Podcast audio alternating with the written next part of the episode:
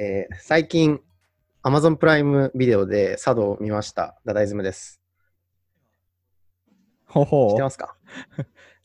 サウナのやつでしサウょナのやつ。サウナの原原田とかが出てるやつでしょ？あそうですそうですあのあれをはいはい。家で見たっていうですね。面白いですか？まあ面白かったですね。あの、孤独のグルメっぽい感じですね心の声がすごい入ってくるやつ。はいはいはい。はい。はい。サウナ行きてえなと思いましたけど。ああ、そうですね。サウナって言ってんの？営業、コロナ的な意味だと。コロナからはう、ん先週1回行ったかな。あ、じゃあもう始めてるんだ。そういう、あの、なんだ？1。回、はい。ああ、そうそう。なるほど。行きます。はい。お相手は？えーお相手は、えーっと、3ヶ月で6キロぐらい増ら直春です。6キロ ?3 ヶ月で。3ヶ月で6キロぐらい増えましたね。うん、やっぱ通勤すごいね。つうのはやっぱすごいんだなってなん思ったけど通ね勤。なのさ。わかんない。何なんだろうね。常に、うん、わかんない、そこは。食べ過ぎ？食べ、いや、なだでも、なんか、家と式系でさ、体脂肪率測ったら、体脂肪率は変わってないんだよね。だから全体的にこう、脂肪も増えて筋肉も増えたみたいになってて、あ、うんうんあ、じゃあトレーニングもしてるから筋肉も増えつつみたいな。トレーニング、うん、まあでもトレーニング再開したのも最近だからね、コロナでも閉まってたからね。うん。ちょっと、だから、今はこれチャンスと考えてさ、自分がやってるクライミングにおいては、この、あとは、じゃはいあこれを脂肪の、こう、あの、ね、あの、重量比が良くなっていくわけだから。うん、それでやっていこうかな。はい。なるほど。そして、はい今日は、えー久々のゲスト会ということで、えーお越しいただきます。では、挨拶をお願いします。えー最近、コロナ前よりも筋肉が増えた塩川です。よろしくお願いします。やっぱり、お願いしますよ。ろしくお願いします。やっぱり、お願いしますこうでかくなるんじゃないですか？この影響で。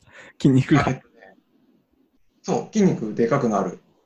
おー筋肉体操ってあるじゃないですか。皆さんご存知の。あのー、武田真治とかですかね。そその人しか知らないですけど。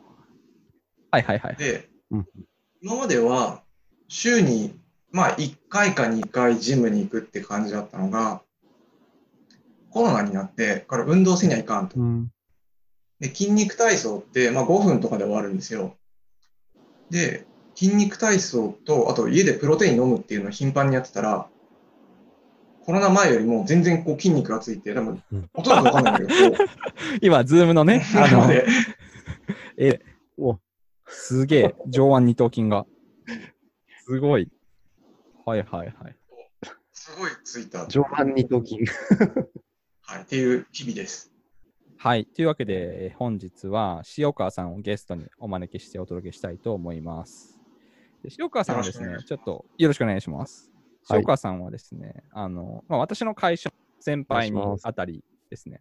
で結構ね、まあ、今日ちょっと緊張してるんですよね。僕はかなり、あの、塩川さんの怪人人生の影響を多大に受けた気がしてて、どんだけのえ自分の成分の中に塩川さんいるか自分ではもう分かんないぐらいいるんで、あのね、こ今回、あの、50回、51回目かな、こう、ジャビング FM やってて、一番仕事っぽいなって思った、直春の、この、事前準備とか。普段はもっと緩いのに、そうそうそう。そんなに？打ち合わせ、仕事の打ち合わせなんじゃねえかっていうぐらいの、この、全く感じが出て硬いのかなと思って。全くそんな気がなかったんだよね。もういや無意識レベルでそれをやってんのかもしれないですね。なるほど。確かになるほど、なるほど。わかりました。じゃあ今日は3人でお届けしたいと思います。よろしくお願いします。よろしくお願いします。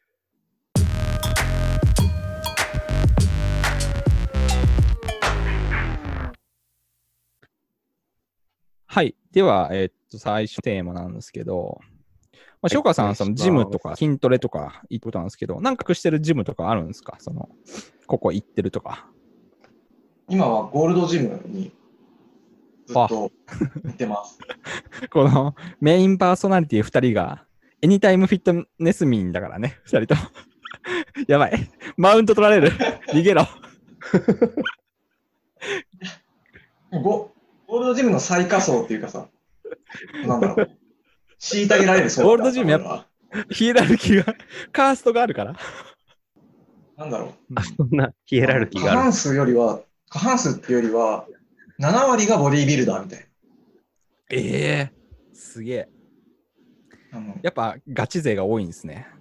ガチ勢多い。お特になんか俺夜中とか行くから、ああんまりこう、なんだ、ガチじゃない人行かないじー、ゃない？い。ははいはいはい。俺が見るガチ勢とかさ、あのトレーニングしたら、もうその直後に、プロテインを粉で飲んでるんだよ。いわゆるビルダー飲みってやつですね。あの、口に水を、水たまりを作って、粉パッて入れてゴクって飲むみたいなやつじゃないですか。あ、ビルダー飲みっすね。うわって思って、すげえ。なるほど。エニタイムでもね、だって、エニタイでもさ、結構店舗間、店舗間でさ、この格差があるじゃないですか。ううちとかは、その弱小店舗だからさ、本当に有酸素してるね、その女性が中心なんだけど、ダダの最寄り店舗はやっぱでかい人多いんでしょ？この。ああ、私赤羽に北店ですけど、うん結構あのムキムキが多いですね。まあそんなねしますけどね。そんなん、もう、もう駆逐するゴールドジム会からね。でもあれですよね、コロナでアメリカのゴールドジム破綻してななかったでしたっけ？確か。そうそう、そうなんですよ。そう。でも、に日本はあくまで、こうなんかこうんう、名前をライセンス的に買ってるだけなんで、別に影響はないよ、みたいな。これ、うん。あれだよね、これだけ聞いた人って俺が恐ろしいマッチョっていうふうに多分想像してるんだよね。今もうリスナーの皆さんが。今んとこそうですね。上腕二頭筋見せたら、うおーとか言ったりとかってさ、実際はそんなでもないんだけど、なんか、そうそう、すごい想像の俺が恐ろしいマッチョになってくんだろうなって思う、ちょっと面白かった。まあまあまあ、我々みんなね、あいわゆる IT 業界のね、あの、従事してるものなんで、そこまでね、平均的な感じどっちかちょっと細い方だからね、俺。そうですね。はい。じゃあ、ちょっと筋トレのテーマはそんな感じで。はい。じゃあ、えーっと、今日筋トレでずっと行くんじゃないんだ。基本筋トレでずっとはいい言ってもいいですけど、ちょっと、どう。んだけ需要があるかっていう話もあり。しかも、そんな詳しく、みんなそんな詳しくないしね、多分そんなに。まあね、はい。確かに。はい。じゃあ、えっと、次の話題なんですけども、えっと、私も塩川さんも同じ会社でっていうこともあって、仕事系の話をしていきたいと思うんですけど、なんか、どうですかね、塩川さん、最近コロナで、例えば、仕事にこういう変化があったとか、こういう tips があるとか、そういうのがもしあれば教えてほしいんですけど、どうですかね？そうですね、コロナで。やっぱまあ、テテレワークはもう前提になってますよね。おー、なるほど。それは、えっと、うちの、まあ、チームとかももちろんそうなんですけど、お客さんもテレワークなんで、だからこう、本当にフルテレワークになってる感じですねはい。。で、あの結構、なんだ、テレワーク、まあ、通勤がなくていいなっていう話もあるし、あの、今僕の場合、お客さんが、あの、関西とか、まあ、名古屋とか、で、僕今東京にいて、離れてるんですよね。で今まではまあ出張とか行ってたんだけど、それがこのコロナのフルテレワークになって、もう一瞬で行けるようになると。で、なんだったら、大阪のお客さんと話して、その次にすぐ名古屋のお客さんと話して、で、その次に東京のチームと話してみたいなのができるようになって、なんかこう、どこでもドアの感覚？うん。そうそう。ま本物のどこでもドアを作るのは大変なんだろうけど、論理どこでもドアみたいな。瞬間移どこ動みたいでもドア、どこでもドアニーズっていうのがいっぱいある中で、こう仕事のどこでもドアニーズはこうクリアしてるぞ。はいはいはいはいそんな感覚です。なるほど。確かにそうですよね。結構塩川さん出張とかね、多かったですもんね。し前まで週の半分ぐらいは、なんか東京じゃなくて、行ってましたもんね。そうそう。そこが今、もう基本時って感じですかね。基本ずっと自宅で。はいはい。そお客様も、お客様皆さん国にいるって感じなんですか？おそれが大事だと思ってて、はいはいはい。やっぱりお客さんが現地にいるんだけど、うんうんうんでも、こっちがリモートとかだと、やっぱりこう、コミュニケーションとか、情報の差ってすごい生まれちゃう。それが全員リモートだと、同じ情報を得られるから、やっぱりコミュニケーションしやすくて、全員リモートだからこそ、そのどこでもドアがすごい価値を発揮してるっていう感じはする。まあでも一一方で、その、リモートって結構か課題てきたみたいなあの世間のあれもあるじゃないですか。そこら辺ってなんか感じることあります、うん。なんか、ちょっとこういうとこ難しいなとか、こういうのなんかありがちな問題としてあお見えてきたなみたいなところ。ってどうですかね？やっぱこう、あのーまあ、よく言われるのがこう雑談がなくなる。あリモートだと。っていうところが、まあ、リモートやってる上での一番のまあ課題かなと思ってて、オフィシャルな会議はさっき言ったどこでもドアで解決する。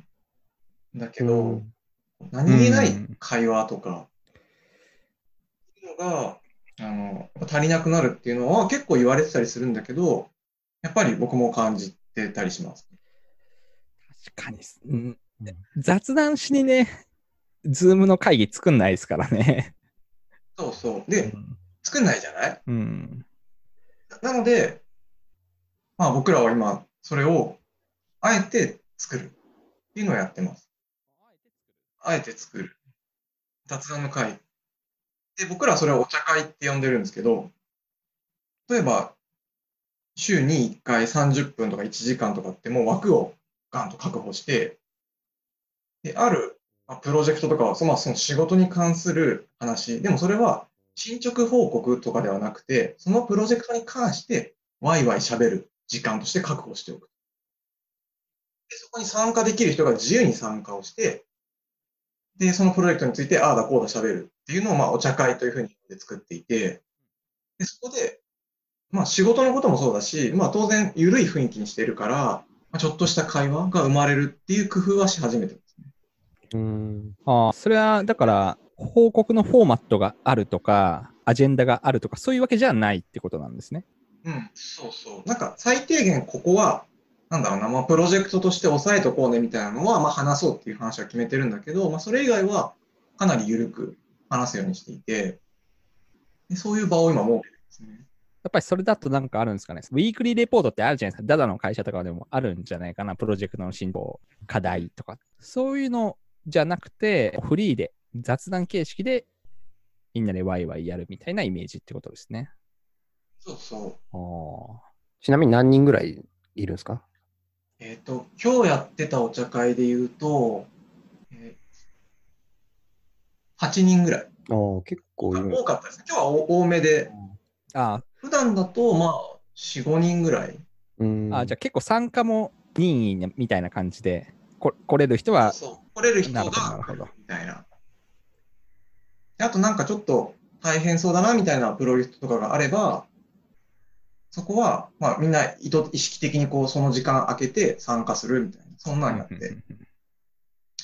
だからなんだろう、こう、雑談つっても、本当になんか天気の話をする雑談うん。みたいな、うん。話もあればうん、仕事なんだけど、でも、うん。進捗報告でもなければ、うん。課題確認でもない会話？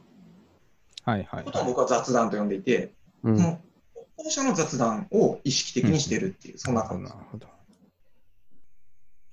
うん。この前、まあ、よ4証言に切れるっていう話で、会議の仕方が、まあ、フォーマルなのか、カジュアルなのか、うんと会話の中身が、なんだろう、こう、プライベート寄りなのか、そういう仕事寄りなのかみたいな。はいはい。うん。で僕が大事だと思ってるのは、カジュアルに仕事。カジュアルかける仕事、あんまり表現、確かにあんまなかったね、今まで。仕事って基本フォーマルにやるし、みたいなとこもあり。カジュアルに仕事の話をする一番あるある場面が何かっていうと、お客さんとの打ち合わせの帰り道。よくやりましたね、私も塩川さんとね。行った後に、どうだったね、みたいな話を。過去を振り返ると、自分もそうだし、一緒に働いたチームメンバーもそうなんだけど、どういう時になんか自分が、なんかこう、気づきがあったとか、学びがあったみたいなところって話していくと、そこのタイミングなんですよね。はいはいはい。お客さんとの打ち合わせが終わって、帰り道に話してる、はいはいはい。で、その時に一番学び気づきがある。なるほど。で、それを意図的に作りたくて、えっと、そのお茶会っていうものをやるのがいいのかなっていうのを後付けで気づ 後付けで。最初やり始めた時は全然そんなこと考えてなかったんだけど、おーやってみるとそういう効果があって、でさらに後付けでそれ、な理屈を考えると、あの、はい。アイデアの作り方っていう本があって、で、それ、アイデアとか発想がどう生まれるのかみたいなところが書かれてる本なんですね。でそこには何が書かれてるかっていうと、アイデアを出すためには、まず、まあ、その、どういう問題なのかっていうのを知った上で、いろんな情報を集めます。で、情報を整理する。そしたら、一旦忘れるって書いてあるんです。でもその記憶から抜く。リラックス状態作る。で、それの後で降ってくるっていうふうに書かれてます。この本には。で、その仕事の帰りの道の雑談っていうのが僕はそれだと思ってて、そうですね。仕事の時ってフルパワーで仕事のこと考えるじゃないですか。特にお客さんとの打ち合わせとかだったら。で、めっちゃフルパワーで考えてる。で、終わって安心して帰り道に話してると気づきがある。それを、うん。なんか再現するといいんだろうなっていうのがうん、これまた後付けで気づいた。そうなんです。そう。リラックス状態っていうのがね。うんそ。のリラックスする場をどう再作れるかっていうの結構ポイントじゃないですかね。なんで、ほん僕は仕事終わりとかがいいと思ってるんで、最近はデイリーお茶会みたいなのをやっていて、まあ、今、アジャイルでやってるチームの、まあ、手伝いをしているので、で、アジャイルに、まあ、開発とかやっていきますよ。で、まあ、時間ここからここまでって決めてるんで、まあ、そこでやっていく。そこでう、ん。時間来たら終わりなんですけど、そのこう、終わった時間で出れる人だけ出て、今日どうだったね？みたいな話とかをすると。だからまあもう当然その時間終わってるんで、うん。まあ少しオフの状態になる。で、そこで。気づいたこととかを話したりとか、まあ学んだことを話したほどですね。りみたいにやオフの、なんかそのオンとオフの、その、ちょっとこの混ざる状態みたいなのかなって聞いてて今印象を受けたんですよね。で、これ、まあ一致するかわかんないんですけど、そのいわゆるその古き良き時代のサラリーマンの飲みに行こうぜみたいなノリあるじゃないですか。多分それなんだと思うんですよね。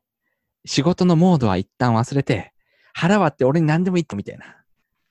感じだと思うんですよね。その方が絶対出るから、そのいろんな課題とかも出るからって、上の人は感覚で思ってるんですけど、でもパワーバランス的に若手は、それが多分仕事のまんまなんですよね、多分。そのその場が。うん。行き行きたくねえみたいな、つれえみたいな、もう帰ってゲームしてみたいな、そ多分そこの プがあったのを。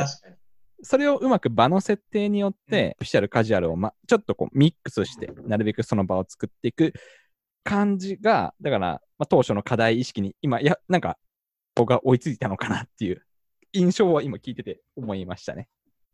あとの飲み会は、さっきのさ雑談の4証言ってあったじゃない？カジュアルにプライベートの話しちゃうことが多いと思うんだよね。仕事の話、まあ好きな人はするけど、あんましない人はしなくて、カジュアルに仕事っていう、証言にはいかない。カジュアルに仕事っていうテーマで話すと、なんか、あの、愚痴も多くなるのかなとかもちょっと思ったんですけど、うん、とかね、そうそうそう。うんうんうん そういうのあるんですかね。もうね、愚痴は、そう。愚痴はもうウェルカムだと思ってて、ああ、なるほど。愚痴言うってことは、愚痴吐きたいシチュエーションにいるじゃないですか。そうですよ。何かあるってことですよね。うんうん。なんで、もう全然、もうガンガン吐いてくれと。ああでなんかそのお茶会は、そのプロジェクトごとにやってるって話したと思うんですけど、うんもうその人のじための時間だって言ってるんですよね。ー周りのための時間じゃなくて、そのメインで喋る人、そのプロジェクトやってる人のための時間なんで、愚痴だったらもう愚痴だけで全然 OK。うんうんうんああ。なるほど。小春とかもだってね、愚痴言ってなかったらもうね、君死んでたもんね。ありましたね、その時期がね。お茶会のね。割とお茶会、横川さんと私で、ちょっと試験的に始めたっていうところもあり。うん。ワークしましたね。かなりワークした印象がありますね。あとか、うん。やっぱ新しい形だなっていうところありましたね。うん。目的変わってったよね。途中で変わっていきましたよねうん、途中でなんかお茶会の可能性の広がりが見えてきた感覚が2人いましたよね、なんか。うん。うん。2人でもともとやってたけど、これって意外となんか重要なんじゃないかっていう気づきもあり。うん最初は、僕らが、まあ、直春と僕がやってるプロジェクトのお茶会やってたんですけど、そのプロジェクトで起きたことを周りに共有するみたいな目的だったんですよ。うん。知識共有みたいはいはいはいな。。それがいつしか、なんか相談の場になったりうん、なんかアイデアを出す場になったり、まあ、愚痴を言う癒しの場になったりみたいなところで、どんどんどんどんこう、うん形を変えていったというか、形が変わっていった。確かに。で、いつしか僕はお客さんと一緒にやるぐらいまで、ださらに変えていったっていう。ああ、なるほおど。茶会が すごいな。すごいな。お客さんいたら、新しい新しいでしょ。うん。正しい。最近始めた。社内でやってて、これ、うん。お客さん呼んだ方が良くない？って。なんか、その世界はまだ僕は体験したことないですけどね。おなんかお客さんとお茶会ができる時点でもう勝ってるなって感じはしますけど、勝ってるというか、ね、勝ち負けじゃないんですよ。やっぱその関係になるっていうのがやっぱ大変なの気もするんですよね。今、俺はお客さんのチームを支援する、こう、コンサルティングとかコーチとかそういう立場だから、うん。だからやりやすいっていうのはあるかもしれないね。なるほど、なる目ほど。的が共有できてるか。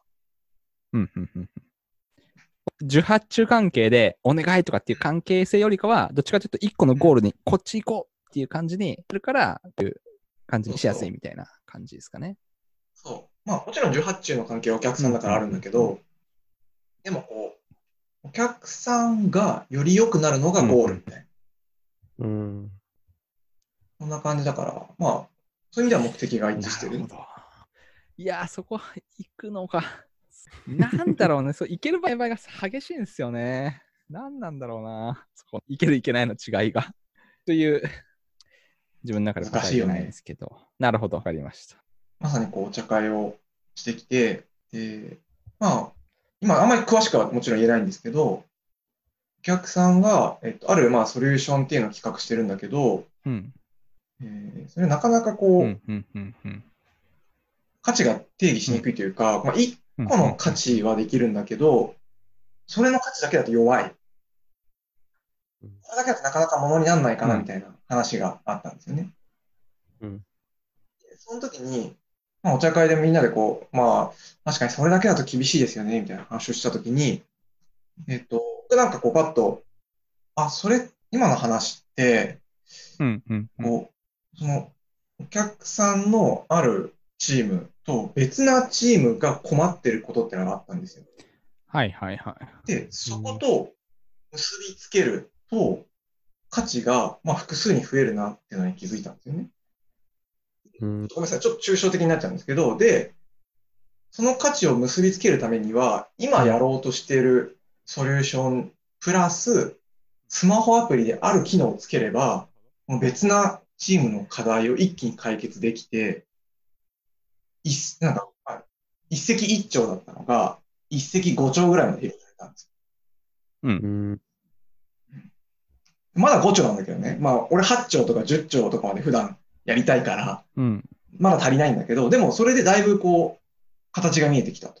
先に進める形が見えてきた。なので、そういうこう、雑談の場からアイデアが生まれるっていうのができたし、はい、はい、はい、はい。そこで大事だと思ったのが、別なチームの課題を知ってたから、それとそれを結びつけて、一石五鳥まで増やせたっうんていうのがある。で、これが俺最近思っている、あの、なるほど。マルチタスクっていうのは生産性を落とす行為なんだけど、マルチイシューっていう状態はクリエイティビティが上がる、創造性が上がるっていうふうに俺最近思ってます。うん。ああ、うん。なるほど。で、あの、今言ってた話って、そのあるチーム、うん悩んでたチームの持ってる課題だけだと一石一鳥にしかならなかったんだけど、別なチームの課題、し僕は知ってたから、それを。それと、ちょっとした工夫を入れることによって、別なチームの課題が解決できる。スマホアプリにある特定のこの機能を追加すれば、このチームの解決に回るから、うんそしたら今これやる意味めっちゃありますよ。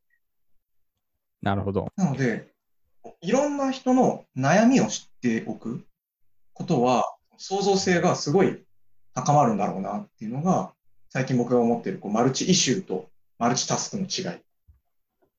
でマルチイシューが創造性が上がるんじゃないの？で、ここからさらに、あの、あの、まあ、あれ、この、ポッドキャストは、浜口秀志っていう単語は普通に、皆さんご存知の浜口秀志って言っていいのかな？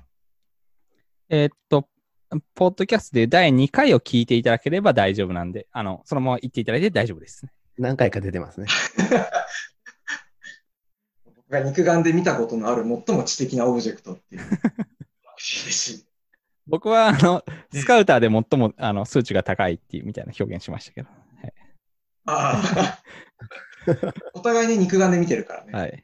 で、その、浜口秀志は、まあ、ブレイク・ザ・バイアスって言って、まあ、人間のバイアスを壊したアイデアを出すのが、まあ、最も難しくて最も重要であると言っていて、バイアスを壊したアイデアっていうものは、いくらでも価値をつけられる。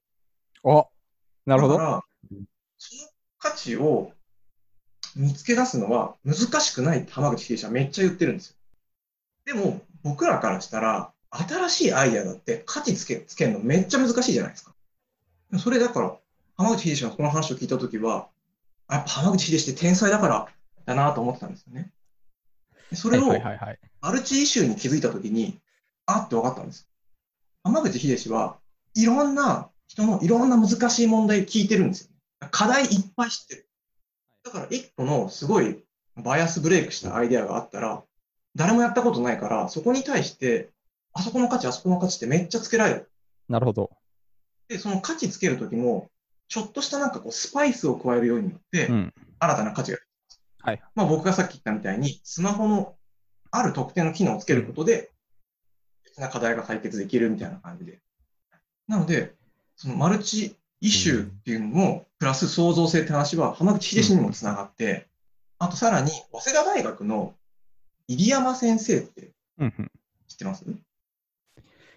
知の探索と知の進化とかいう人。結構越境とかいうキーよく、うん、語ってられるですね。あ、かな、はうん。うん。その人が言ってたのが、創造性はその人の累積移動距離に比例するっていう表現をしたんですね。どういうことかっていうと、いろんなところに行って、いろんな人の話を聞いて、いろんな文化とかを知るっていうのが創造性を上げる。僕そこともつながると思ってて、ただ単に文化知るっていうのもあるんだけど、やっぱりそこで起きてる問題とか課題とかを知ってくるってところって、まあその話につながると思ったんですよね。そうすると、うん入山先生もつながるし、浜口秀氏もつながってきたなるほど。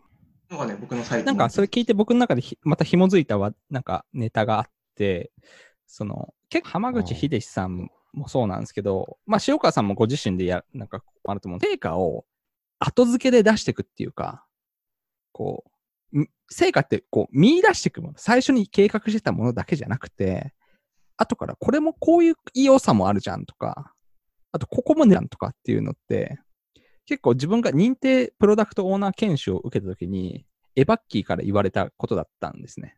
PO は、その EXIT じゃなくて、いっぱい持っとけよと。ああ、うんうんうんうん。